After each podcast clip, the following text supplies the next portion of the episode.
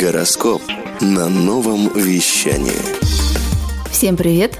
На связи Марина Шангина, больше, чем астролог. И давайте сегодня поговорим про кармические отношения. Как же их вычислить? Почему именно эти отношения могут считаться кармическими? Итак, топ-5.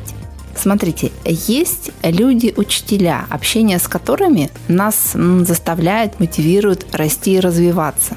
А есть люди, я называю их индикаторы, которые показывают, на что именно сейчас важно обратить внимание. И вот здесь Сейчас мы поговорим, топ-5, как понять, что этот человек именно учитель, что именно через общение с ним, через коммуникацию с ним, через отношения с ним, ты будешь развиваться и эволюционировать. Хотелось бы, конечно, эволюционировать. Итак, первое. Такой человек появляется во время ретроградного Меркурия, Марса или Венеры. Это личные планеты, которые отвечают за отношения. Или этот человек появляется в период 36-38 лет, 45-46 лет и 56-57 лет. Самые основные периоды. Второй момент. В ваших отношениях есть много похожего, повторяющегося. Это может быть имя, внешность, факты судьбы, сама ситуация знакомства. Третий. Есть ощущение узнавания, так называемый эффект дежавю.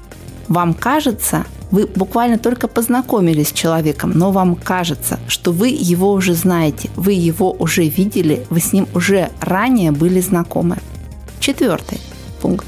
Во время общения с этим человеком начинают происходить ситуации, которые дают новый виток в жизни.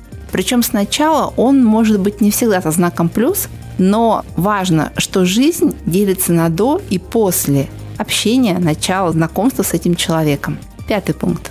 Этот человек словно дает шанс закрыть какую-то старую зависшую программу. Потому что, повторюсь, что каждый человек, который притягивается к нам в наши отношения, который начинает каким-то образом нас менять и трансформировать, этот человек наш учитель. Значит, важно подумать, для чего он пришел в нашу жизнь. Еще важный момент про кармические отношения. Как из них выйти? Потому что одно дело зайти, из них же еще выйти нужно.